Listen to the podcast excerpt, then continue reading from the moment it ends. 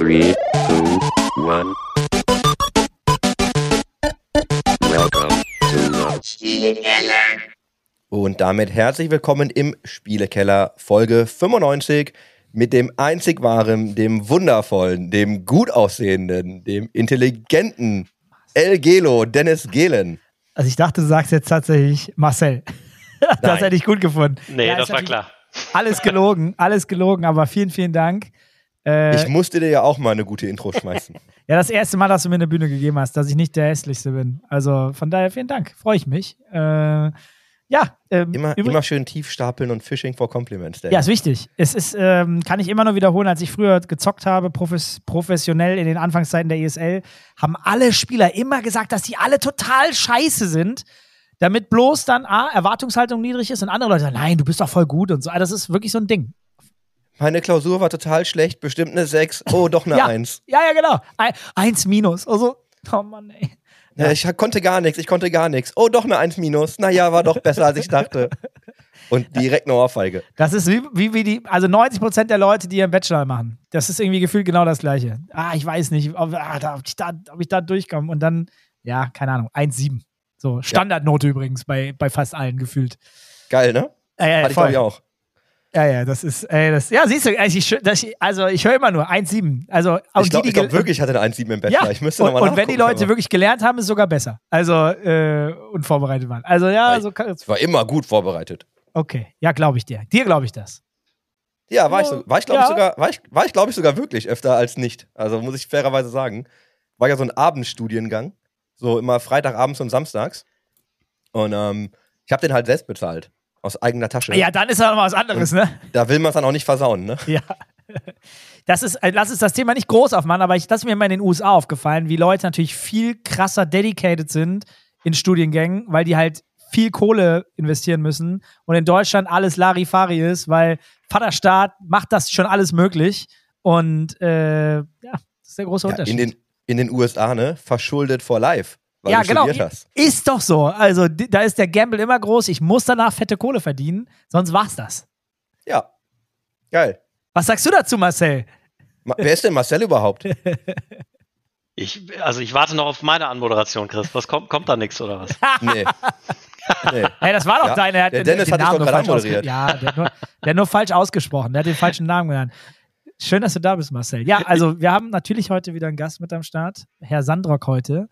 Wie geht es dir, mein Lieber? Äh, Für die Leute, die dich nicht kennen, vielleicht magst du uns vielleicht doch nochmal wirklich ganz kurz sagen, welcher Marcel bist du denn und woher kommst du denn? Ja, Marcel ist der Vorname, Sandrock ist der Nachname. Danke euch für die Einladung. Ich bin ja schon zum gewissermaßen zweiten Mal hier, ne? Ja. nachdem es äh, ganz am Anfang noch im, im Videoformat war. Mhm. Ähm, mittlerweile seit ein paar Jahren in dieser wunderbaren Industrie unterwegs, eigentlich aus dem klassischen Sport kommt. Ich glaube, das wissen die allermeisten da draußen, mittlerweile bei Sport 5. Und ähm, ja, hab gehört, wir haben ein paar lustige Themen heute vor der Brust. Ja, danke erstmal, dass du dir Zeit genommen hast. Weil tatsächlich ähm, interessant und relevant. Und natürlich bekommst du eine wunderbare Anmoderation. Und wir werden dafür sorgen, dass du heute scheinen kannst. Das schafft der Es sei denn, du sagst Mann. dummes Zeug. Dann halt nicht. Nö, ja, meistens, mei meistens nicht, meistens Das nicht. kannst du ja gar nicht. Du kannst ja nur schöne Sachen sagen. Also, ja, Spaß beiseite. Ähm, dein Werdegang, du hast das jetzt ganz kurz angeschnitten. Magst du uns vielleicht einmal ganz kurz so durch deinen Lebenslauf führen? Du hast gesagt, du kommst aus dem klassischen Sport. Magst du da einmal kurz erzählen, was du da getan hast und wie du dann eigentlich letzten Endes zum E-Sport gekommen bist? Ja, kann ich gerne machen. Äh, Ich war genau nicht der Typ, über den ihr gerade gesprochen habt. Ich war eigentlich äh, eher relativ lost, was, was Studium und Co. anging. Hab dann irgendwann gesagt, komm, ich mache was mit BWL, wird schon gut werden. Und ähm, daraus hat sich dann ähm, ganz gut was entwickelt, weil ich merkte, dass mich Wirtschaft und wirtschaftliche Zusammenhänge interessierten.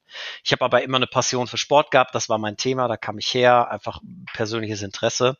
So und eins führte zum anderen, dass ich 2006 wunderbare WM im eigenen Land, die Älteren werden sich erinnern, ähm, in, in Gelsenkirchen relativ bei mir vor der Haustür mitarbeiten durfte an diesem Turnier.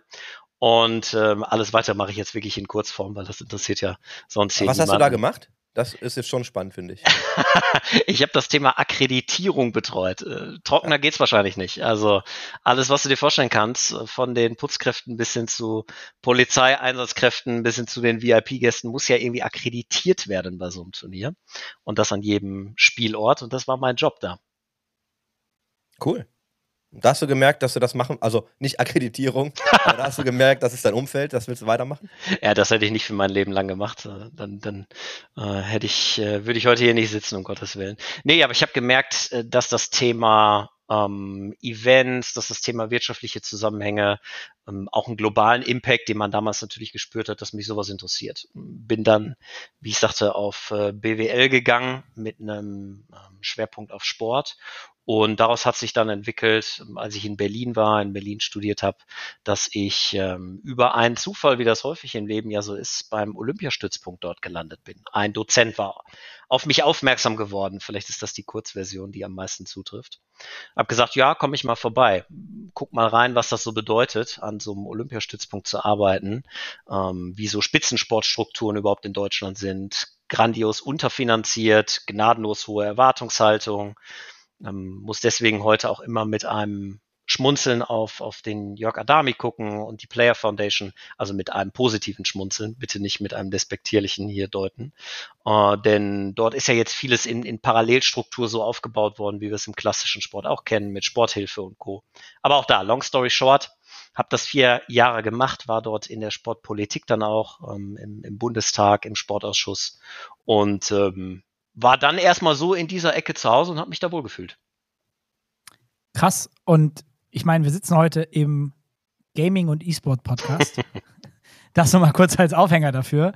Äh, was hat dich dann am Ende, du hast es am Anfang so schön gesagt, du bist jetzt schon das eine oder andere Jährchen jetzt auch in dieser Branche. Was hat dich äh, dazu bewegt, dann sozusagen weiterzumachen, aber nicht mehr in der alten, in Anführungszeichen alten Branche? Ja, auch da würde ich gar nicht behaupten, dass das irgendeinem in An- und Abführung Karriereplan gefolgt wäre, sondern es waren Umstände, ähm, die dazu geführt haben. Ich war bei Infront, dann ab 2013 große Sportmarketingagentur und ähm, habe das Business Development dort verantwortet.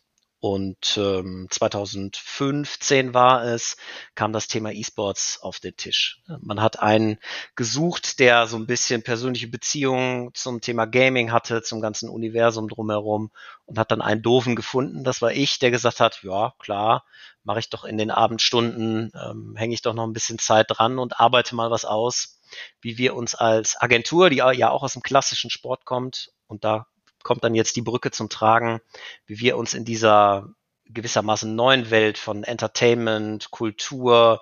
Wenn wir über E-Sport sprechen, haben wir damals auch noch über Sport gesprochen. Ihr kennt die Diskussion, die ist aber jetzt, glaube ich, outdated mittlerweile, äh, wie wir uns da etablieren können.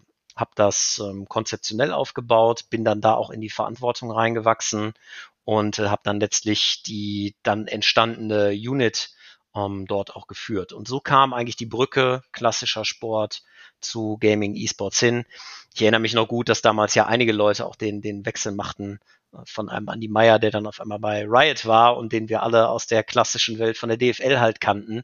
Es war irgendwie so ein bisschen Momentum 2015, 2016, was glaube ich ähm, dazu geführt hat. Ich bin aber eben keiner, letzter Satz, dieser OGs, wie du es bist, Dennis, äh, die, die 395 Jahre E-Sports Gaming miterlebt haben. Das kann aber ich nur nicht. gefühlt. Ne? Ja, nur das, gefühlt. Das, das kann ich nicht für mich reklamieren. Aber hattest du Bezug dazu oder Interesse daran oder hast du einfach gesagt, hey, wir brauchen jemanden, der es macht und ich arbeite mich da jetzt ein, weil das Thema relevant ist? Oder war das schon so, dass du gesagt hast, interessiert mich privat, weiß ich nicht, hast du gespielt oder hast du einen anderen Bezug dazu? Nee, genau so war es. Ich bin das, glaube ich, das typische Spielekeller-Kind. Was für eine Überleitung. Ähm, hab mein ganzes Leben lang gezockt, ne? Also Nintendo, ähm, Game Boy angefangen, schnell auf Xbox gewechselt, relativ früh, als alle anderen noch PlayStation hatten, einfach weil ich ein Halo-Freak war. Ähm, das hat mich gefangen. PC auch, aber nicht ganz so viel, war doch die meiste Zeit Consolero, um ehrlich zu sein.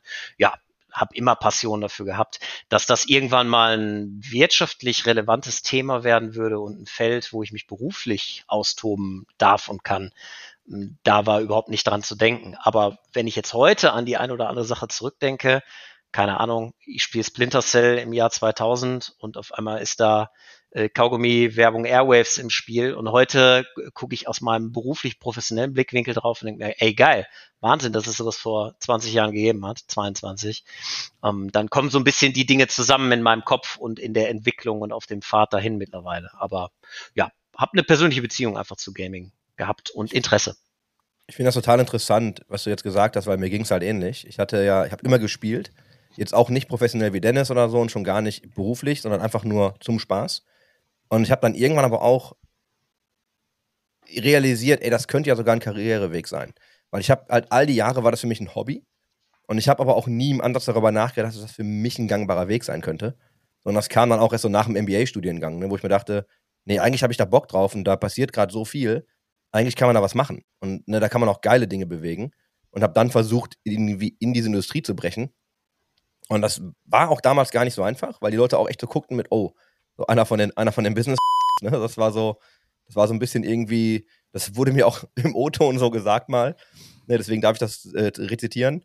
Aber tatsächlich ähm, ist es ja dann auch gerade die Zeit, die du angesprochen hast, war ja dann so der Moment, wo ja auch unheimlich viel Geld auf die Industrie geworfen wurde, wo ja jeder irgendwie dabei sein wollte und dann, wie du sagst, ne, die auch große Publisher und auch andere Firmen einfach Leute aus dem Sport abgeworben haben, weil sie einfach gemerkt haben, okay, wir brauchen professionellere Strukturen. Ähm, nehmen wir doch einfach die Leute aus dem Entertainment und nehmen wir doch einfach die Leute aus der Sportindustrie und bauen hier einfach mal was, ne? Ja, wie ich schon sagte, ne, so, so war der Weg bei mir auch. Wenn du im klassischen Sport eben auch an dieser Professionalisierungsschwelle Dinge miterlebt hast und äh, das prägt einen ja dann auch. Ne? Also wie hat sich Kommerzialisierung entwickelt, ähm, Internationalisierung, klassischer Sport ja eben genau andersrum gewachsen. Die Pyramide habt ihr, glaube ich, tausendmal schon hier im Podcast und überall da draußen besprochen, aber ne, vom Breitensport zu Spitzensport. Und auf einmal bist du damit konfrontiert, dass du eine Welt siehst, die globale Wettbewerbe teilweise hat, die auch etabliert sind, die geil sind, eine coole Übertragung, ein anderer Weg auf Community zuzugehen du siehst vielleicht so das erste Mal, also ich rede jetzt wirklich von 2015, 16, als wir auch im, im Fußball oder im klassischen Sport in Social Media noch anders unterwegs waren, siehst das erste Mal, wie so richtig geil auf Social Media Communities getackelt werden. Und das war eben im, im E-Sports oder ist es ja bis heute Gaming-Universum häufig der Fall. Dann macht das auch was mit dir. Und so war es bei mir auch. Ne? Also relativ schnell ging dann der Kopf an und fing an zu arbeiten und ohne dass ich irgendwie so ein klassischer Opportunist bin, aus der Wirtschaftswelt kommt, wie du gesagt hast, äh, Chris, ähm, habe ich schon für mich gedacht, boah, hier könnte was drin sein, hier könnte Musik drin sein. Und äh, so hat sich glücklicherweise auch entwickelt. Aber immer mit großer Passion und Leidenschaft fürs Thema. Ich glaube, das, das muss man schon äh, intrinsisch in sich tragen. Vielleicht auch, also ich meine, Chris ist ja dann doch auch schon ein bisschen länger dabei, aber ähm, war das für dich so ein Gefühl von, hier kann man in Anführungszeichen auch noch ein First Mover sein, wo man Dinge bewegt, die weil alles noch so jung ist, wo man merkt, ich habe hier Sport schon alles gesehen, übertrieben gesagt. Äh, mein Gott, ist hier alles noch jungfräulich. Was kann man hier alles noch machen? Und wie viele Möglichkeiten sind hier noch?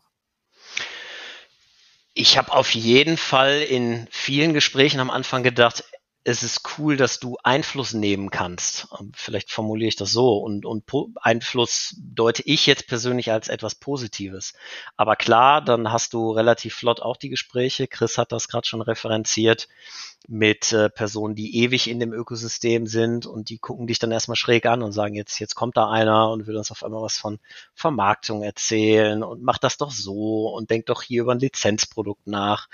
Also das waren schon und sind es, glaube ich, auch immer noch teilweise, gibt es diese, diese ja, Sollbruchstellen, ähm, Diskussionen, die nicht ganz auf Augenhöhe geführt worden sind. Einfach weil man von unterschiedlichen Absprunghöhen kommt. Ne? Hardcore, Gaming Community und, und dann auf der anderen Seite doch mit einer starken Wirtschaftssicht und Brille. Und dann gibt es Menschen wie dich, ähm, Dennis, die besser als andere, und das sage ich jetzt gar nicht, weil ich mit dir hier im Podcast sitze, sondern einfach, weil es so ist, doch, doch, versta doch, hau raus, hau raus. verstanden haben, dass es vielleicht gar nicht so unklug ist, wenn man versucht, beide Perspektiven ganz gut zu verstehen, zusammenzuführen, zusammenzubringen, das Beste aus allen Welten sich äh, gedanklich zu picken und in der Umsetzung. Ja, und, und so würde ich das auch deuten, so würde ich auch meine Rolle heute interpretieren. Aber sicher mit dem, mit dem deutlich klareren ähm, ja, Pfad eben im klassischen Sport und Wirtschaft. Das werde ich auch nicht mehr wegkriegen. Das ist ja auch okay so. Du musst ja auch dazu sagen, dass es ja diesen Punkt gab in der Industrie, Und ich habe das dann irgendwann erzwungene Professionalisierung genannt, weil ja eigentlich kein E-Sports-Team aus diesem klassischen OG-Sinne, ne? so Leute, die als Spieler ihre Teams gegründet haben und dann angefangen haben, damit Business zu machen, es hätte sich ja niemand von denen tatsächlich die professionellen Franchise-Ligen leisten können, ohne externen Investor. Und das ist ja da, wo auch so richtig die Welten dann geclasht sind zu dem Zeitpunkt, weil du brauchtest ja plötzlich, ähm, ja, ich will gar nicht sagen erwachsene Leute im Raum, weil es gab ja schon Leute, die das Business verstanden haben, die haben einfach nur die Umsätze nicht generiert. Ne? Weil plötzlich brauchst du 8 oder 10 Millionen oder 15, 20 für so einen Slot.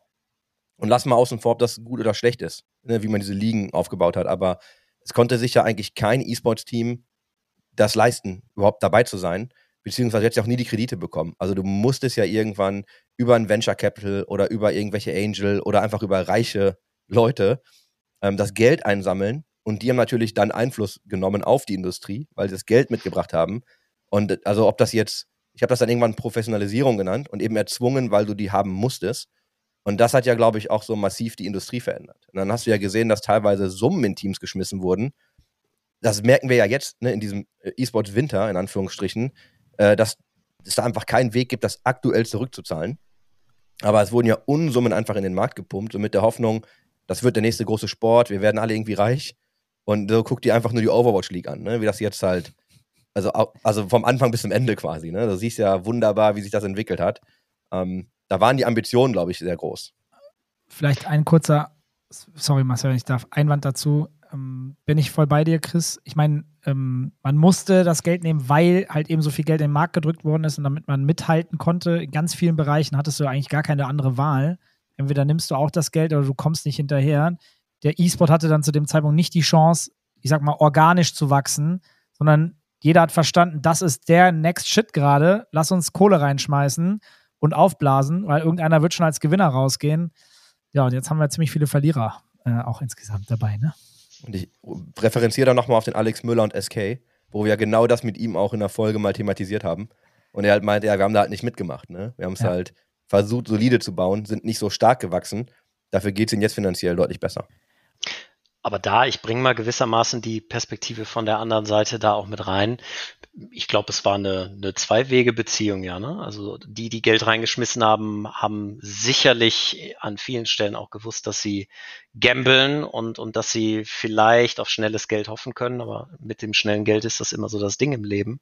Ähm, ich habe schon damals nicht, weil ich Dinge besser wusste, um Gottes Willen, aber mir an der einen oder anderen Stelle gedacht, ey, wenn man eine Bilanz lesen kann und wenn man ähm, ein bisschen Zahlen in dem, in dem Businessplan mal deuten kann und von rechts nach links rollt und schiebt, dann sieht man schon, was hinterm Vorhang ist. Und ja, deswegen finde ich es jetzt gar nicht super überraschend, dass wir in dieser Phase aktuell sind. Konsolidierung, ich glaube, wurde auch mehrfach schon äh, breit getreten, auch bei euch im, im Podcast. Und ich glaube aber auch, dass es genug schlaue und kreative Köpfe gibt, da jetzt wieder rauszukommen und weiterzumachen und gerade mit ähm, ja auch neuen Businessmodellen und vor allen Dingen auch mal mit neuen Revenue-Säulen, die nicht nur da heißen, ich vermarkte irgendwas, da sind am Ende 95 Prozent meiner Einnahmen äh, durch die Tür zu kommen. Also ich glaube, da steht uns das Beste noch bevor. Ja, und jetzt mal ganz ehrlich, so aus einer Makroperspektive betrachtet. Ne? Wir haben ja, wenn wir auf den E-Sports gucken, haben ja alle mal diese Mikrobrille auf für diesen Kosmos oder viele. Und wenn du, wie du schon sagst, wenn du mal eine Bilanz lesen kannst, wenn du eigentlich auch Business machst, in Anführungsstrichen, so das beste Beispiel war immer Mixer und Microsoft. Weißt du, wo die dann irgendwann gesagt haben, ja, wir machen den Laden zu. Und alle, oh mein Gott, oh mein Gott, das ist so schlecht für die Industrie. Aber weißt du, wenn du das aus Microsoft-Makrosicht siehst, die haben halt was gemacht, die haben ein paar Millionen auf ein Produkt geworfen, haben gesagt, lass mal versuchen, ob wir in diesen Markt kommen. Ja, klappt halt nicht, wie wir wollen, machen wir halt zu. Aber das ist ja eine Wette, davon haben die ja 100 laufen. Also weißt du, das, was im E-Sports dann so als Drama rübergekommen ist, war ja für Microsoft so ein Ding von vielen. Und für die ganzen Sportfonds, ich will gar nicht sagen, dass das kein Geld für die ist, aber wenn die 10 Millionen auf etwas werfen, so die werfen auch auf andere Dinge 10 Millionen. Ne? Und natürlich wollen die das Geld nicht verlieren, aber das wurde dann ja immer so gedeutet wie, oh mein Gott, ne, das ist total katastrophal. So, ja, vielleicht für die E-Sports-Industrie, wenn du aus dieser E-Sports-Brille guckst. Aber es war ja genau dieser Gamble. So, hey, ist es uns jetzt gerade 10 Millionen wert, ein Milliarden-Franchise aufzubauen in ein paar Jahren. Lass uns das mal versuchen. Das ist gerade ein Riesenhype.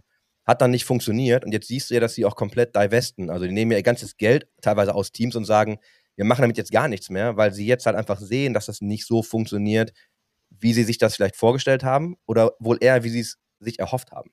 Also ich will einfach nur noch mal eine Lanze brechen für, wenn du das mal aus dem Hubschrauber betrachtest, das wird dann immer im E-Sport super heiß gekocht, aber für diese, ne, für die Sportindustrie oder für halt irgendwie die Entertainment- oder Tech-Industrie sind das halt auch nicht die höchsten Summen. Da bin ich komplett dabei. Auf der anderen Seite, ich lege mal einen anderen Parameter an, an die Betrachtung und das ist das Thema Community-Aufbau. Wie musst du eigentlich einer Sache auch Zeit geben, um sich zu entwickeln, um langfristig zu Revenues zu kommen? Ich glaube, da ist man einfach mit zu viel Erwartungshaltung und auch geweckter Erwartungshaltung herangegangen. Äh, ey, nächstes Jahr schon hat die Mondrakete abgehoben und wir sind alle Milliardäre. Ich glaube schon, dass man mit einem mit einem mit einer gewissen Langatmigkeit und gerade bei digitalen Geschäftsmodellen ist es immer so Community-Aufbau, Reach, Engage, dann Monetize. Ähm, das ist jetzt sehr Schulbuch und Theorie, aber ihr wisst, wie es funktioniert. Wenn man da dran geblieben wäre, glaube ich sogar, dass sich äh, zwei, drei Geschäftsmodelle am Ende sogar noch ähm, möglicherweise behaupten hätten können und, und auch erfolgreich gewesen wären. Aber dann war auch die Ungeduld groß. Dann ähm, ist natürlich auch mit noch 2019, 2020 dann Corona zugekommen. Das hat dann noch bei dem einen oder anderen für, für das Übrige ge gesorgt. Ähm, ja, so war, glaube ich, die Gesamtgemengelage ein bisschen verworren und nicht unbedingt die allerbeste für die gesamte Industrie in den letzten zwei, zweieinhalb, drei Jahren. Aber jetzt äh, sehe ich eigentlich, wenn ich so auf 24 blicke, mit all den Dingen, die da kommen, gucke ich sehr positiv in die Zukunft. Ich will nochmal auf 19 gucken, ähm, weil du das Jahr erwähnt hast. Das war ja. ja. auch das Jahr, wo du dann weg bist von Infront und hin bist zu Stark. Ja. Ähm, magst du einmal, also du bist ja dann da auch ähm, Managing Director gewesen. Magst du noch vielleicht einmal kurz erklären, was dich dann zu diesem Wechsel eigentlich bewogen hat? Und was hast du bei Stark gemacht? Ja, um, auch da die Kurzform. Ich bin mit vielen Personen aus der Industrie in Kontakt gekommen und mit den Jungs von Stark hatte ich so von Tag eins eine, eine Verbindung, die war auf vielen Ebenen extrem passend. Wir haben gemerkt, wir ticken einfach gut zusammen. Dann haben die mir ein bisschen berichtet, was die in Zukunft vorhaben. War eine relativ kleine Boutique-Agentur zu dem Zeitpunkt, ähm, die sich um das Thema gerade FIFA eSports, jetzt FC, drehte und das klang für mich aber schlüssig. Hab dann genau das gemacht, was ich eben in meiner Business Development Rolle äh, all die Jahre gemacht habe. Hab Zahlen hin und her gewälzt, hab mir über Dinge Gedanken gemacht, wo man Geschäftsmodelle hin entwickeln kann. Wohin kann man überhaupt so eine Agentur, die in, in ihrer Ecke gewissermaßen war, ähm, dann hin entwickeln und daraufhin haben wir uns gemeinsam einen Schlachtplan zusammengestellt und der hat mich dann am Ende auch dazu bewogen, dass ich gesagt habe, ey, ich glaube daran, ich will da Teil von sein. Und so kam der Wechsel zustande. Ähm, hat nicht alles von geklappt, will ich gar nicht äh, verschweigen. Da sind auch einige Dinge nicht von aufgegangen, aber einige Dinge sind auch sehr gut aufgegangen und da bin ich stolz drauf, das heute zu sehen. Was ich im Kern gemacht habe, war dann nach einer gewissen Zeit, als wir zu dritt in der Geschäftsführung merkten, im Moment machen wir alle drei gewissermaßen alles und keiner macht irgendwas so 100% richtig, ähm, haben wir, haben wir uns etwas ähm, nochmal die Aufgaben klarer aufgeteilt und für mich war dann das Thema Administration, Organisation, Finanzen und gewissermaßen Strategie mein Themenfeld.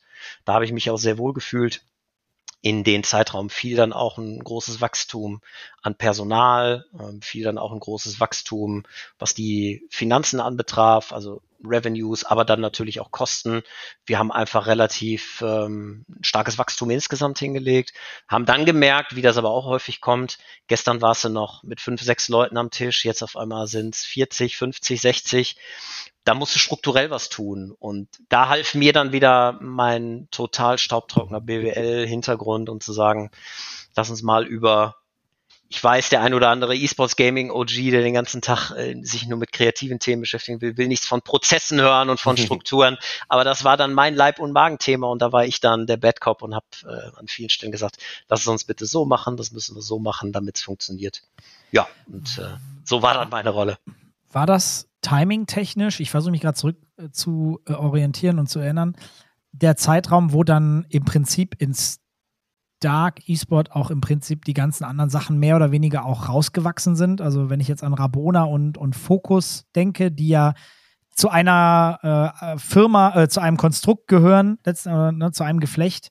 Äh, und ich erinnere mich irgendwie noch an, an, an Worte von Dennis, äh, am Anfang war halt ganz, ganz viel äh, aus Stark herausgeboren, sozusagen. Ist das so die Phase dann auch unter anderem noch gewesen? Oder wie kann ja. man das vorstellen? Ja, absolut. Und kann man gar nicht genug Hüte vor Dennis äh, Niertloff, den du referenzierst, hier ziehen, weil er hatte vieles gedanklich ähm, schon in seinem Kopf so gebaut und wir sind dann gemeinsam rangegangen und haben gesagt, wie kriegen wir das auf die Straße strukturell wirtschaftlich. Aber ja, ähm, Rabona war dann ähm, relativ schnell in der Umsetzung Ende 2019 ähm, Fokus war schon ein Projekt, was lief, aber wurde hauptsächlich aus internen Ressourcen ähm, eben betreut. Und da ging es dann auch darum, wie löst man das raus? Eigene Struktur, eigenes Unternehmen, Mitarbeiter, die man rüber shiftet, beziehungsweise auch da ich will jetzt hier nicht mit den Details langweilen, aber irgendwann macht man sich Gedanken über Themen wie Intercompany-Verrechnung und so weiter. Das ist ja nicht unbedingt trivial. Wenn man nur geile Firmen bauen will und sagt, ich will den ganzen Tag nur geilen Scheiß machen, dann denkt man häufig nicht an solche Themen. Dann sitzt aber ein Steuerberater vor dir und dann äh, sitzen auf einmal Notare vor dir und sagen, hab da darüber schon mal nachgedacht und dann sagst du, boah, habe ich, hab ich noch nicht drüber nachgedacht.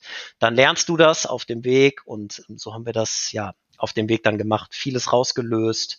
Ähm, einige Projekte, wie gesagt, sind auch dann ähm, Anfang 2020, als Corona kam, äh, leider nicht so umgesetzt worden, wie wir uns das erhofft hatten. Wir hatten eigentlich ein bisschen mehr auch noch in, in Produktion und Event gedacht äh, zu dem Zeitpunkt. So viel davon, glaube ich, heute verraten. Ja, aber das war der Zeitpunkt. Gutes Momentum 2019, als ich rüberging. Anfang 2020 dann denkbar schlecht, als Corona kam. Haben wir alle durchlebt, ne? Aber es ging halt. weiter, tatsächlich. Ja, ich fühle mich gerade so hart ertappt, weil ich bin eigentlich auch so der, der dann immer kommt mit, okay, wir müssen diese Prozesse mal operationalisieren. Also wir müssen hier mal ein paar Dinge, weißt du, auf, auf so Gleise setzen, ne? dass man die wiederholen kann, dass man sie einfach schneller replizieren kann. Äh, ich glaube, das liegt auch an meinem BWL-Backgrund, also Hintergrund, an meinem Background, weil ich merke das halt auch. Also ich denke mir jedes Mal so, nee, das, das kann man auch anders machen. Ne? Und ich, wir arbeiten ja sehr viel mit kreativen Leuten. Und das war auch so ein Grund, damals, als wir Level 99 gegründet hatten, so nach meiner Fnatic-Zeit. Deswegen das auch so hart geclasht ist bei mir, weil ich halt ultra prozessorientiert war, ne? weil du einfach Dinge vernünftig aufgleisen musstest, aber um mich rum waren einfach alle super kreativ. Und äh, das war dann immer so, okay, ich muss Leute einfangen, und zwar konstant und immer. Aber da hast du relativ schnell gemerkt, dass das dann auf die Arbeitsstimmung geschlagen ist, weil da sollte man dann schon irgendwie ähnlich ticken, glaube ich. Aber ich verstehe dich halt total gut. Gerade ab einer gewissen Größe brauchst du meiner Meinung nach einfach ein paar Dinge, die standardisiert sind. Ich habe die Jungs geliebt von Level 99, also äh, oder tue ich noch heute, sind ja nicht, die sind ja nicht weg, aber äh, Saad, Khaled, äh, die ganze ja. Truppe. Ähm, wenn du mich damals gefragt hättest, nur nach kreativem Output-Potenzial und wo können die sich mal hin entwickeln, hätte ich gesagt, ey, Unicorn, wirklich Unicorn in der Industry. Und ähm, ja, dann braucht's eben vielleicht doch manchmal so den etwas äh, biederen BWL-Background, äh, Chris, wie wir den dann haben, der aber auch sagt, äh, lass doch bitte mal kurz nochmal in die Ecken gucken und, und zwei, drei Dinge aufsetzen, bevor wir dann durchstarten. Ja, ja also auch da nochmal voll Props. Ne? Ich wollte das jetzt auch gar nicht schlecht reden. Ich wollte nur mal kurz meine Perspektive wiedergeben. Voll, voll. Der kreative Output war halt krass. Also, Geisteskrank. Ne, und was da, was dahinter steckte, also ne, das Logo von G2 Esports, ja. äh, die Gründung von OG Esports und so. Also wir haben super geile Sachen mitgemacht, ne? Ja, mega. Aber du hast dann irgendwann halt schon gemerkt, wenn du natürlich wächst und wir sind ja dann noch eine Zeit lang gewachsen. Also ich finde das immer so ein Wachstumsschmerz und dann, also ich weiß auch gar nicht, wie ich es anders erklären soll. Ne? Du, du brauchst halt irgendwann gewisse Strukturen. Ähm, es sei denn, du hast Pockets, ne? Wenn du sagst, wir arbeiten einfach in kleinen Projektteams, so, das kann man halt auch machen. Aber dann brauchst du ja immer verschiedene Experten von allen Bereichen. Äh, super spannende Zeit, extrem viel gelernt und also kreativer Output war geisteskrank. Äh, kann man an der Stelle auch gar nicht anders sagen. So, machen wir weiter mit dir, weil dann kam Spot 5. Dann kam Spot 5. Als ja. großer Infront-Competitor würde ich jetzt einfach nochmal sagen. Ja, Marcel, wie ist denn, wie ist denn dazu gekommen? Also ich meine, du bist ja bei einem, bei einem, ich sag mal, bootstrapped Gaming- und E-Sport-Unternehmen und wechselst dann doch wieder zu dem Großen. Zu dem, der, ich meine, Sport, kommst du her, Spot 5, ich meine, ne, Ex-Lagardère, ähm, hat natürlich unfassbaren Sport-Background, auch mit Bundesliga und allem, was auch in Deutschland dazu gehört. Äh, wie, wie ist es dann da, dazu gekommen? Ja, kann ich relativ leicht erklären. Und ich finde, es ist immer wichtig, ehrlich zu sein im Leben. Ähm, sind nämlich zwei Themen gewesen. Nummer eins, dass ich die Nähe zum Sport ähm, schon sehr zu schätzen gelernt habe in meiner Zeit bei Infront. Das hat mich immer gereizt und nie losgelassen. Wir hatten das auch bei Stark jederzeit, weil wir eben ähm, extrem groß involviert waren in das ganze Thema FIFA und FC, haben viel mit Vereinen zusammengearbeitet. Da hatte ich das auch, aber auf diesem Level wie, wie Sport 5, das hat mich dann total gereizt. Und Nummer zwei, zum Thema Ehrlichkeit, was ich bei Stark auch gemerkt habe, war, ich habe einfach gearbeitet wie ein Ochse. Äh, wenn du in so einem Unternehmen, was sich dann auch so entwickelt, und ich, ich mag eigentlich die Leute nicht, die sagen, boah, jeden Tag 16 Stunden Wahnsinn. Ähm, die nerven mich, weil ähm, meistens kann ich die Geschichten nicht glauben. Aber es gab viele Zeiten, wo das bei Stark bei mir zumindest in so eine Richtung ging. Und dann hat sich aber auch privat was verändert, ähm, Eltern geworden. Und ich habe einfach für mich gemerkt, drei Jahre, dann noch auch in der Corona-Phase, voll durchgezogen. Das war Weltklasse, das hat mega Spaß gemacht. Großartiges Team, geile Sachen erschaffen. Aber ich war dann auch durch, bin ich ganz ehrlich. Also ich war einfach durch gedanklich und von der Kraft mit gewissermaßen dem, dem Thema. Und ähm, habe dann gesagt, ich brauche so für meinen kreativen Geist und die Akkus eine neue Perspektive, eine wieder etwas andere Perspektive. Und auch da steckte kein Karriereplan dahinter. Ich habe mich bei Stark mega wohl gefühlt. Hat echt Spaß gemacht mit dem Team. Ähm, aber ja, habe mit, äh, mit einem heute sehr guten Kollegen von Sport 5 zu der Zeit gesprochen, abends. Und wir kamen von Höcksken auf Stöcksken und so kam es dann irgendwann dazu, dass wir in der Situation waren, wo wir gesagt haben, willst du nicht eigentlich Teil von dem Team sein? Und habe ich gesagt, ich muss darüber nachdenken, was mir schwer fällt, ähm, eine Tür zuzumachen aber ich kann mir vorstellen, die andere aufzumachen. Und so hat sich entwickelt. Wie ist das jetzt für dich? Also war das dann auch das, was du dir vorgestellt hast? Ist natürlich jetzt schwierig, du kannst jetzt hier nicht über deinen Arbeitgeber renten, aber Hau hast du raus. das, das Hau rausbekommen, was du dir vorgestellt hast? Spot 5 grauenhaft. Nein. nee, Schnipsel, Johannes. genau, genau, ganz rausschneiden. Ähm, nein, ich, ich bin super happy, aber weniger für mich, ähm, natürlich hat so die persönliche, das persönliche Wohlbefinden ähm, ganz viel damit zu tun, auch wie gut man arbeitet, wie effektiv man ist, etc. Aber ich bin vor allen Dingen zufrieden mit dem ganzen Setting, mit dem Team, wie wir es als Sport 5 geschafft haben, ähm, in der Struktur mittlerweile anzukommen. Ist ja eine Riesenorganisation, die immer noch ganz eindeutig vom klassischen Sport lebt und auch häufig ähm, ja von, von ähm, Prozessen und von Denkmustern, die aus dem klassischen Sport und aus der klassischen Vermarktung bestimmt sind, die ja äh, zu größten Teilen auch unser Kerngeschäft ist.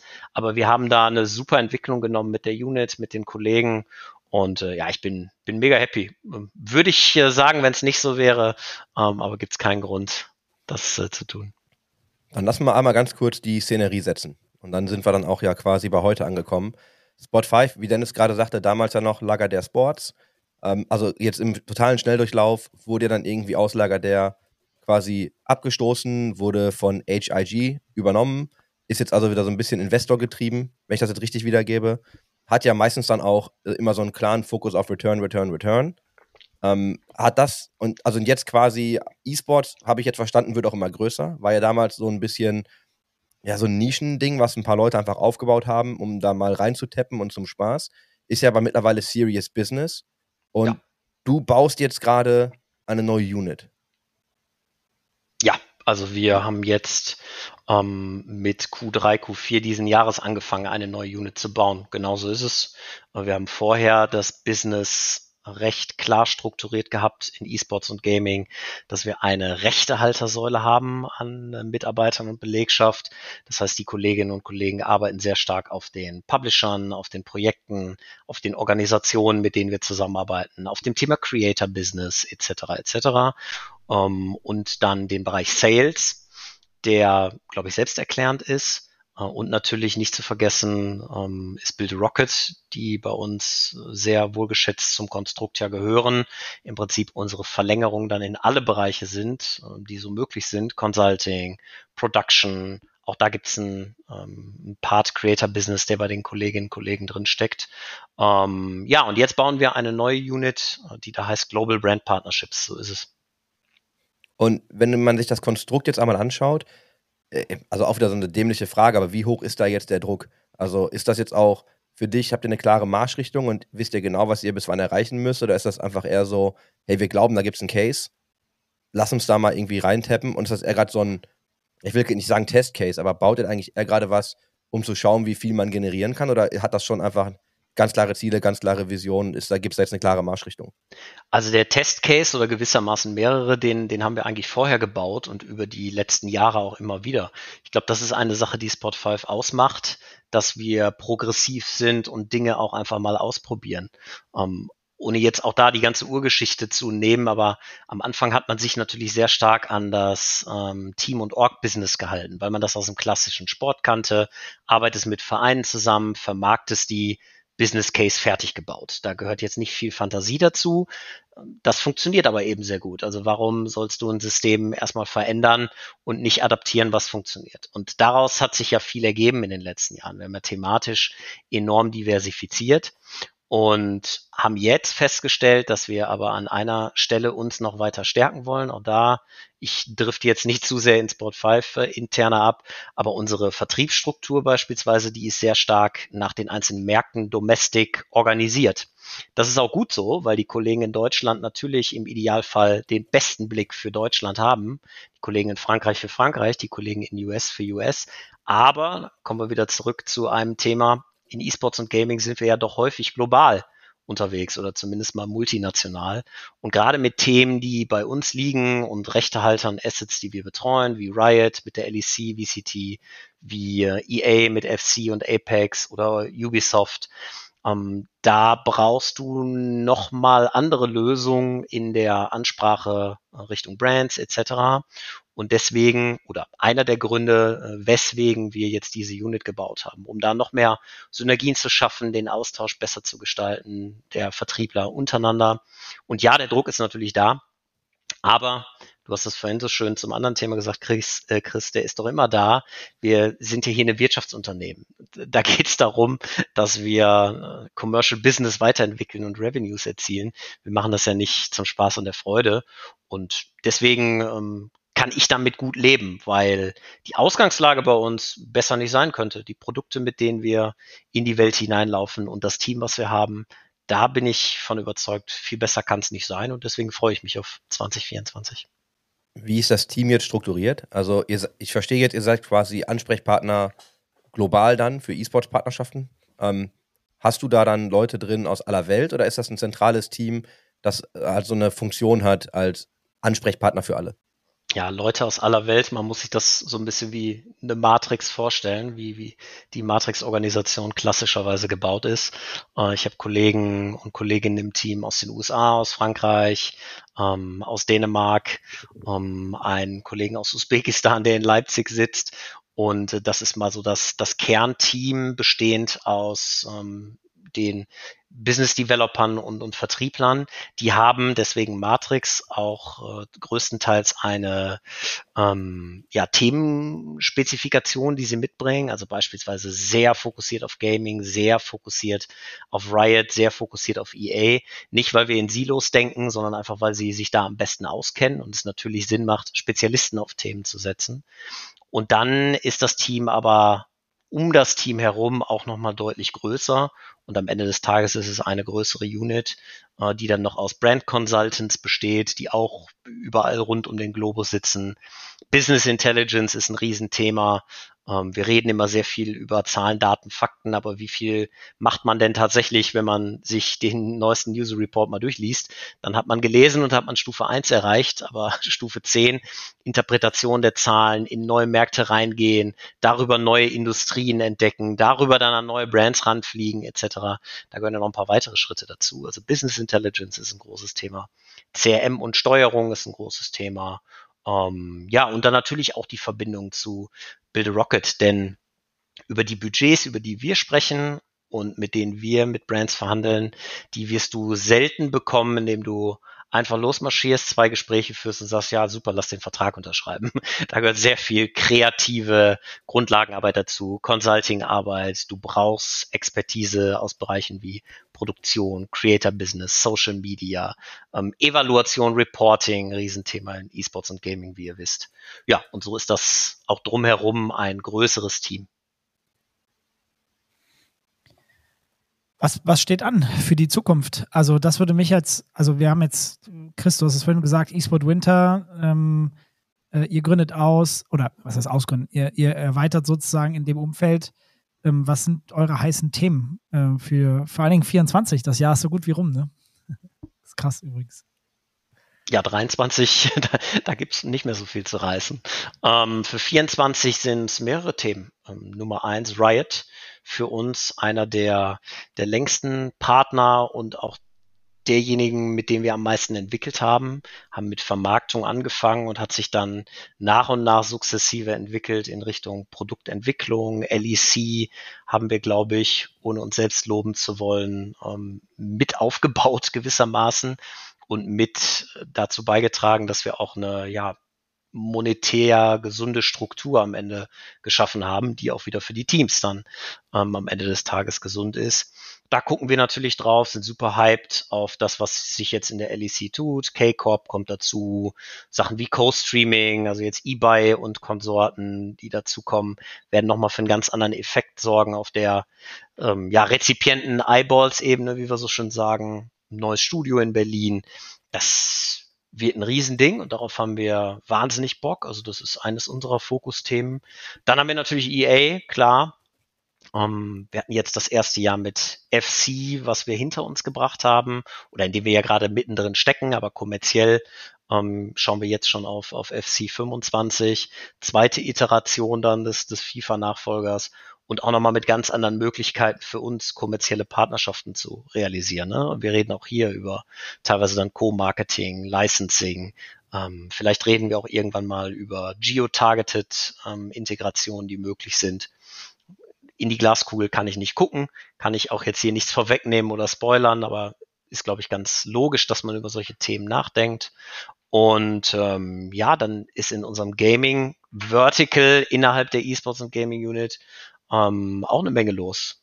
Ubisoft hat einige super, super coole ähm, Launches in dann 2024. Neues Splinter Cell kommt, das wird ein Riesending werden.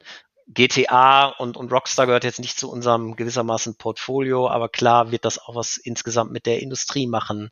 Auf Social Media ist eine Menge los, Creator Business passiert eine Menge. Und dann auch die Einflüsse, die ähm, so an der Schnittstelle zwischen Sport und E-Sports und Gaming sich mittlerweile immer mehr ergeben. Ne? Also von Themen wie Baller League angefangen, die bei uns liegt, bis hin zu, wir haben nächstes Jahr die Euro 24 in Deutschland.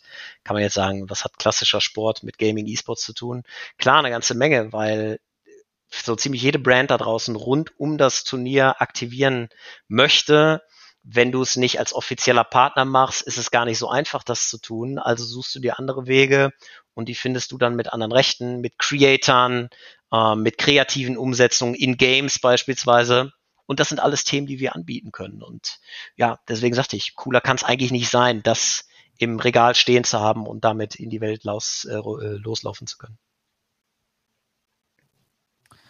Es wird nicht langweilig, sage ich dir. Ähm, was, mich, was mich vielleicht auch ein bisschen interessiert, wenn du sagst, äh, Baller League, ist das eine Exklusivität, die ihr da in der Vermarktung habt? Ich meine, man hört ja da durchaus, dass äh, mehr als eine Liga auf, den, äh, auf dem Markt zugelassen wird, sozusagen. Ähm, ist das dann so ein Thema, wo ihr dann exklusiv drauf seid? Bei der Baller League ist es sogar darüber hinausgehend noch ein bisschen anderes Konstrukt, weil wir ah. mit unserer neu geschaffenen Unit Draft, ich weiß nicht, ob ihr das gesehen habt, eine Ausgründung, die wir gemeinsam mit Dojo gemacht haben, Berliner Kreativagentur, ähm, als ja gewissermaßen Lead Agency für Social Media und solcherlei Themen kommunikativ drauf sitzen. Ähm, Vermarktung liegt bei uns wir steuern extrem vieles. Es gibt aber auch äh, Themen, die, die von außen herangetragen werden, Brands, die von sich aus Interesse geäußert haben. Xing, um mal dabei zu bleiben, jetzt als Main-Partner ist äh, unser Deal, da sind wir sehr, sehr stolz drauf. Und äh, jetzt gab es ja auch die ersten Announcements, was Team Captains angeht. Also bei der Baller League glauben wir an großes Potenzial, was aber eben und da wiederhole ich mich zu dem, was ich vorhin sagte, nicht nur rein in der Vermarktung liegt, sondern in der gesamten Produktentwicklung, daran, wie schafft man eigentlich Kultur, wie baut man Community auf, was passiert ähm, in ein, in zwei Jahren mit Lizenzprodukten, mit Merchandising, mit Chris, ich gucke in deine Richtung mit einem Augenzwinkern, Collectibles, einfach weil es natürlich ein Leib- und Magenthema von dir ist. Und da ist so viel Potenzial drin und so viel Kreativität drin, und wir sind in all diesen Themen mittlerweile involviert, weil wir uns eben inhaltlich diversifiziert haben und von dem, was wir tun. Und das ist cool. Und das wäre jetzt für die Baller League die nicht ganz so knappe Antwort. Sorry, Dennis. Finde ich ja gut. Na, wir haben ja auch schon mal darüber gesprochen, hier vor allem auch, ich glaube, in einer letzten Folge, wo es ein bisschen darum ging, jetzt hast du die Baller League, du hast dann die Icon League, wie auch immer die aussehen wird.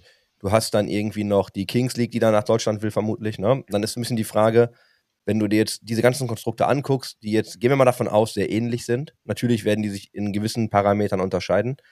Aber wie schaust du denn jetzt mal rein aus deiner, vielleicht dann auch Sportsicht, ne, auf sowas? Weil der Gedanke, den wir ja mal hatten, war, du kannst jetzt über die Community kommen, die du schon mitbringst, und dann ein Produkt aufsetzen, wo du wahrscheinlich erstmal initial extrem viele Eyeballs drauf bekommst. Mhm. Oder du gehst halt direkt über das Produkt, nur dann musst du vermutlich nochmal die Community mit aufbauen, wenn du sie noch nicht hast. Ne? Also es gibt ja unterschiedliche Ansätze, wie man so ein Produkt dann baut. Wie schaust du denn aber auf so einen Markt wie Deutschland mit zum Beispiel drei Produkten? Weil das fragmentiert ja einfach deine Zuschauerschaft nochmal extrem. Also jetzt gerade für den Moment gucke ich erstmal mit großem Interesse darauf und das ist gar keine taktische Antwort, ähm, weil ich als jemand, der dann schon im Thema steckt, äh, die die Unterschiede ganz gut auch erkennen kann. Produktseitig, äh, die einsetzen vielleicht etwas mehr den Fokus auf Fußball dann doch im Kern, während die anderen einen Ticken mehr in Richtung Inszenierung gehen. Äh, Was ich aber mir auch genau anschaue, ist, wie ist das System mit den Teams, mit den Franchises? Wie viel Einfluss haben Team-Captains? Wie viel ist zentral gesteuert? Wie viel ist zentral kommerzialisiert etc.? Ohne jetzt hier in die Theorie abzudriften dieser Themen. Ähm, ich gucke mit großem Interesse darauf, bin sehr gespannt. Ich glaube, die Baller League hat jetzt aktuell logischerweise den Vorteil des Timings. Ähm, wir werden jetzt schon sehr zeitnah den, den Combine und dann auch den Draft erleben. Dann geht das Ding los, dann geht der Spielbetrieb los, während die Icon League äh, vielleicht einen Ticken mehr dann den Vorteil hat, sich Dinge anschauen zu können und bewerten zu können, was ist gut, was ist weniger gut. Ähm, da will man die, ja wohl. Die Baller League soll im Januar starten? Hab ich das genau, richtig, richtig. Icon Ich League bin, soll. also, ne, also jetzt me- meine ganz persönliche Meinung, auf jeden Fall sehr sportlich. Also im wahrsten Ja. Sinne des Wortes. Ja. Ich bin, ich, ohne, tatsächlich ohne wirklich inhaltlich großartig Infos zu haben, ein bisschen Gossip hört man immer von links und rechts, aber ich bin äh, auch ganz neutral, wenn ich jetzt einfach drüber nachdenken würde, richtig krass Anfang Januar zu starten. Ähm, ich persönlich bin kein Fan davon, ähm, auch wenn ich natürlich mir wünsche, dass das Produkt super startet. Äh, es ist auch konzeptionell natürlich alles mega geil. Ähm, aber es ist verrückt. In meiner Welt, ich bin aber auch Betriebsferien in unserer Branche und so, dann kommt man, das macht irgendwie, für mich ist alles falsch. Also, was das Datum angeht, ne? Wirklich aufs Datum bezogen. Ähm, ich bin wirklich sehr gespannt und ich werde auf jeden Fall äh, wahrscheinlich äh, von meinem Tablet oder Handy gucken, was da passiert, weil ich glaube, ich da gerade irgendwie auf Madeira bin oder so. Ähm, ich bin sehr gespannt. Wirklich.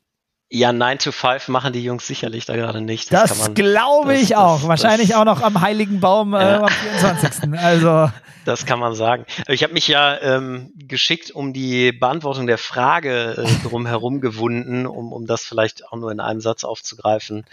Ähm, mal sehen, ob es dann in der Zukunft zu Konsolidierung führt und äh, wer dann am Ende äh, gewissermaßen den längsten Atem hat. Ich glaube, wie gesagt, alle Modelle haben für den Moment ihre Berechtigung. Was ich aber nicht glaube, ist, dass alle drei langfristig überleben. Da, das kann ich mir nicht vorstellen, ähm, einfach weil das, glaube ich, der Markt nicht hergibt. Ich lasse mich gerne eines Besseren belehren, aber das glaube ich stand heute nicht. Ja, ich bleibe bei meiner Meinung. Ähm, zwei werden wahrscheinlich mergen, eine wird verschwinden. Das wäre jetzt so mein Best Guess irgendwie. Wann genau das passiert, weiß ich nicht. Die müssen ja erstmal alle in den Markt, wenn sie denn so kommen. Aber ich würde vermuten, dass das dann eher in die Richtung läuft, weil ich kann mir auch nicht vorstellen, dass du drei Produkte hast, die dann koexistieren in einem Markt. Weil wenn du jetzt, ne, Fußball ja immer noch ultra dominant, und wenn du jetzt versuchst, da so ein kompetitives Produkt aufzusetzen, was ja da auch schon Viewership ein bisschen abziehen soll, und dann machst du gleich drei davon, ah, ist ein bisschen viel. Denke Ich ich, denk- auch.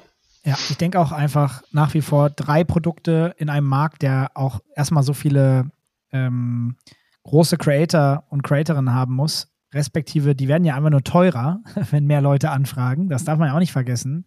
Das heißt, Sustainability für so ein Produkt wird halt schwierig. Und, und du teilst halt die Communities und die Reichweiten auf. Und irgendwann wird irgendjemand irgendwas gewollt oder ungewollt besser machen, sodass Leute sich dann eher auf ein oder zwei Produkte stürzen und sagen, das andere finden wir nicht so cool. Ob man einen guten oder schlechten Job gemacht hat. Ich glaube, es hängt auch nicht nur davon ab, sondern auch ein bisschen vom Momentum und welche Creator und Creatorinnen in dem Moment gute Formate bauen mit den Produktownern.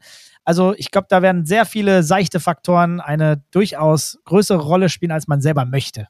Kann ich mir auch gut vorstellen. Da sind wir ja wieder bei der Wirtschaft. Ne? Also ich glaube, dass am Ende ja für Creator darauf ankommt, wer hat eigentlich das geile Produkt, mit dem ich langfristig am meisten rausholen kann. Weil dass sie das ja nicht aus einer Charity heraus machen, ist auch klar.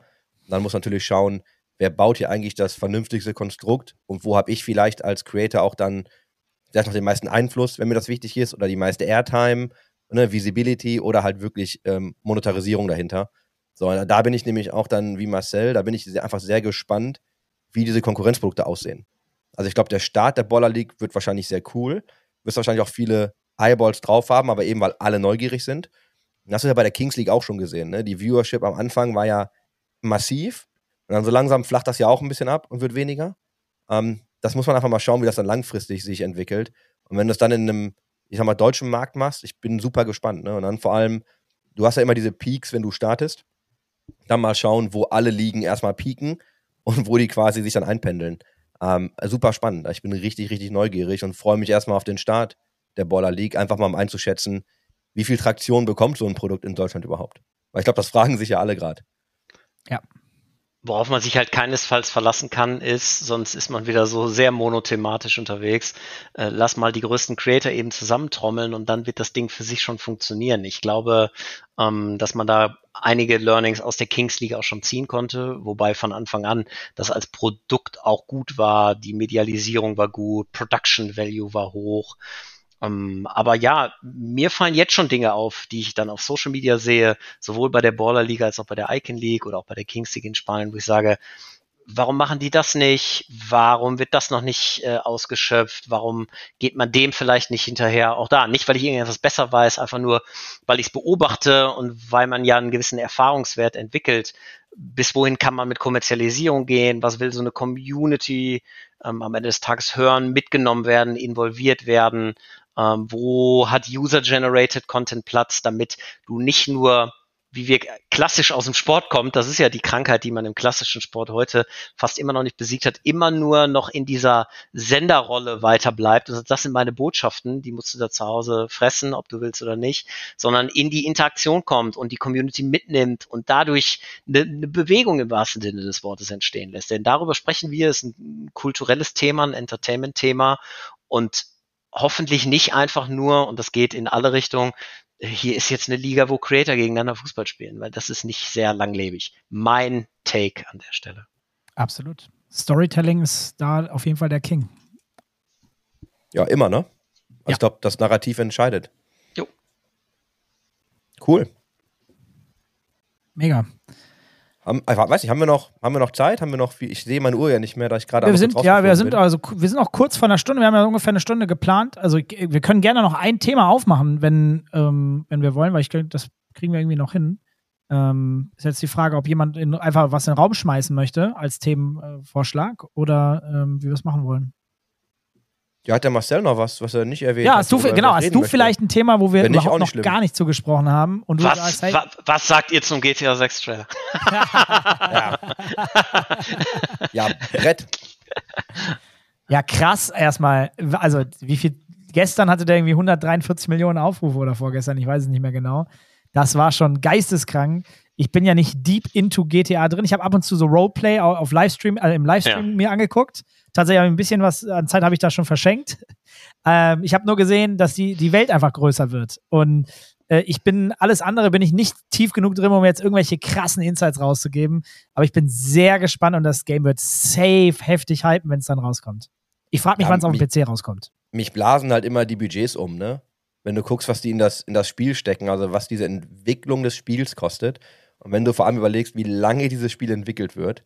Ja. Ähm, ich, wir haben ja gestern auch, also vorgestern haben wir darüber philosophiert. So, ich komme noch aus der GTA 1-Zeit, ne? So schön von oben drauf geguckt. Dann so GTA 2, coolere Grafik, aber auch noch so von oben. Und dann ging es ja erst los mit den ganzen 3D-Welten. Aber also was die da heute draus gemacht haben, ist ja einfach nur noch krank. Und allein, dass du die Möglichkeit hast, diesen ganzen Roleplay-Kram zu machen und so und was da so passiert und wie viele Leute auch tatsächlich spielen und diesen Content konsumieren. Also ich, ich glaube, GTA 6 wird ein Brett. Ne? Und vor allem, du hast diese Antizipation der Leute jetzt darauf. So, jeder will das irgendwie haben, jeder will das irgendwie spielen. Ähm, ja, Wahnsinn. Wie, wie hast du es wahrgenommen? Ja, ich, ich habe ja deswegen bewusst diese vielleicht äh, doofe Frage auf den ersten Blick so gestellt, weil ich, ich stimme dir 100% zu, Chris. Das ist mit den Auswirkungen, die man jetzt schon gesehen hat, ein kulturelles Phänomen, was auf YouTube passiert ist. Jeder Creator hat das äh, bei sich drin gehabt. Ähm, wenn man sich die vergangenen GTA-Teile anguckt, was mit Musik passiert ist, was mit ähm, ganzer ganzen Generationen von Memes passiert sind oder auch der, der letzte Voice Actor Trevor aus, aus GTA 5, äh, was der ähm, im Nachgang dann für eine Karriere gemacht hat und solche Geschichten. Also ohne zu viel ausfasern zu wollen, aber das ist das Narrativ, was wir auch häufig spielen, dass in dieser, in diesem Gaming-Universum, Gaming-E-Sports-Universum so viele Möglichkeiten liegen, und dass es ein, ein, kultureller Einflussfaktor mittlerweile ist. Bei Cyberpunk haben wir es auch gesehen, dann mit Serie und Comics und alles, was dazugehört. Wir haben vorhin kurz im Pre-Talk, da waren die Mikros noch nicht an, ja, mal wieder unser geliebtes Fortnite rauf und runter ähm, diskutiert. Und ich glaube, diese Cases helfen und diese Beispiele helfen, um selbst dem Letzten irgendwie auch Familienmitglied begreiflich zu machen, das ist etwas, was, was jeden Tag passiert und Einfluss auf Milliarden Menschen auf diesem Planeten hat und eben nicht mehr in irgendeinem äh, dunklen Spielekeller. Ja, jetzt hast du es ja erwähnt. Ich würde es auch tatsächlich nämlich aufgreifen. Äh, Fortnite. Ne, also jetzt, wenn du jetzt siehst, wie Epic quasi ähm, es hat, glaube ich, noch einen Artikel dazu gegeben, wo drin stand, so dass das Beste aus Rocket League quasi genommen hat. Und ich weiß nicht, Rocket Racing, glaube ich, heißt es, in Fortnite integriert hat. Also halt echt ein, ein Racing-Game. Eher so im Style von Mario Kart, aber auch ne, mit, mit Skills. Du kannst irgendwie dann an der Decke haften oder ähnliche Dinge. Gibt Abkürzungen, ähm, die du nutzen kannst, wenn du weißt, wie du sie nutzt und so. Und jetzt einfach ein, ein Racing-Game gebaut haben, quasi in Fortnite, das ja eigentlich ähm, ja wie Rocket League aussieht und wahrscheinlich auch die ähnlichen Mechaniken hat und zumindest kannst du Autos kaufen etc. Ähm, da siehst du ja auch nur wieder, wie Fortnite sich etabliert als Plattform, auf der einfach ganz andere Dinge passieren. Und das ist so ein Phänomen, das kriegst du halt einfach auch nicht mehr weg. Ne? Also ich glaube, weil du hast gerade ne, so, so soziales Phänomen erwähnt und kulturelles Phänomen. Ich glaube, das ist ja genau das, was hier gerade passiert. Du siehst so zwei, drei Outlier, äh, ähnlich auch wie Roblox, die einfach so massiv sind, dass einfach ja nicht mehr nur noch das eigentliche Spiel passiert, sondern wenn du dir anschaust jetzt, was das für Fortnite bedeutet, diese ganzen Integrationen ne, mit allen Partnerschaften, die sie hatten, dass du einen Stormtrooper spielen kannst, du kannst irgendwie Spider-Man spielen, du kannst gegen Thanos kämpfen, was sowas. Und dann hast du plötzlich aber die Möglichkeit, selber zu bauen. Jetzt kannst du in der Unreal Engine bauen. Und jetzt fangen sie halt an, nach und nach andere Spiele halt noch so zu integrieren. Und wir haben ja irgendwann mal rumgescherzt und so gesagt, hey, irgendwann steht dieses Rocket League Stadion, steht halt irgendwann in Fortnite und du kannst mit deinem Avatar da reingehen und dir auch wirklich gerade ein Rocket League Game, was irgendjemand spielt, anschauen. Und ich glaube, das ist gar nicht so weit weg. Ne? Und das sind so Dinge, das finde ich halt schon ziemlich geil, mit Blick auf jetzt Gaming und Kultur weitergefasst. Weil ich glaube, da passieren noch Sachen. Und dann hast du so, ne, so ein Outlier wie GTA 6, da kommt der Trailer ein Jahr vorher raus und alle rasten einfach aus. Ja, bin, ja. Ich, bin ich komplett dabei. Also diese Einflussfaktoren, jetzt bei Epic, ist es wunderbar. Aber wir arbeiten ja eng mit Ubisoft zusammen. Wenn ich sehe, was mit dem nächsten Assassin's Creed wieder passiert und dann gucke ich zu Hause meiner Frau über die Schulter, die Lehrerin ist und, und äh, wo mittlerweile Geschichtsunterricht über Assassin's Creed vermittelt wird, weil es einfach A, der beste Weg ist, um Attention zu haben bei den Schülern, aber B, auch inhaltlich mittlerweile so stark, dass du es machen kannst. Wir springen jetzt so ein bisschen gerade gedanklich von Höckskin zu Stöckskin, aber ähm, dieser, dieser Einfluss, der wird noch so viel größer werden an so vielen unendlichen Stellen wahrscheinlich unvorstellbar für uns aktuell. Ich, das glaube ich nämlich auch. Ich glaube, man hat einen guten, eine gute Idee, wo es hingehen kann, aber wenn es dann wirklich, wenn der, der Domino-Effekt anfängt, ich glaube, dann passieren Dinge, auf die wir jetzt gerade tatsächlich noch nicht so ganz kommen. In, de, in diesen Welten, auf die, die wir einfach nicht auf dem Schirm haben, die die Community selbst bewegt dann mit den Möglichkeiten, die Menschen zur Verfügung stellen. Das ist wie, wie so oft, ne? Dann werden Dinge in Anführungszeichen perfektioniert. Aber das ist ja das, was die Spannung ausmacht und den Reiz. Voll. Ich glaube, das, das ist ja eine, das, ne, man sagt ja immer so schön, was für eine geile Zeit, um zu leben. Und ich glaube, so im Gaming ist es gerade einfach mega, die ganzen Entwicklungen, die das nimmt. Und jetzt kann man noch weiterspringen, wenn du dir anschaust, für was Gaming-Technologie eigentlich in anderen Welten genutzt wird. Das ist ja nochmal ein ganz anderes Fass. Das müssen wir jetzt gar nicht aufmachen, aber deswegen sage ich auch immer so, Gaming kriegst du halt einfach nicht mehr weg. So, das ist halt Kultur. Punkt. Ne? Und du kannst es mögen oder nicht, du kannst dich jetzt darauf einlassen oder nicht, aber es verschwindet halt nicht mehr. So ist es. Geil. Ja. Ich glaube, das ist ein gutes Schlusswort gewesen. Also, Nein, äh, das, das Schlusswort kriegt jetzt. ja, es kriegt natürlich kriegt jetzt Marcel, ist logisch, aber für unseren offiziellen Talk würde ich sagen, war das ein sehr gutes Schlusswort. Deswegen, lieber Marcel, es hat uns natürlich sehr gefreut, dass du heute da warst. Wir haben es ziemlich genau auf eine Stunde gebracht. Äh, deswegen vielen, vielen Dank für deine Zeit, auch äh, in einer sehr stressigen Zeit, wie ich mir gut vorstellen kann, kurz vor Weihnachten. Ähm, die letzten Worte gehören dir.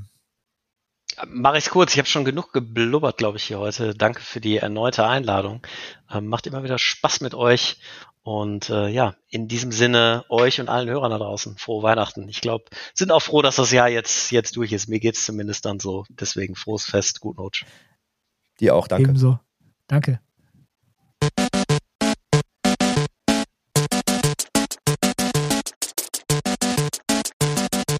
System shut down.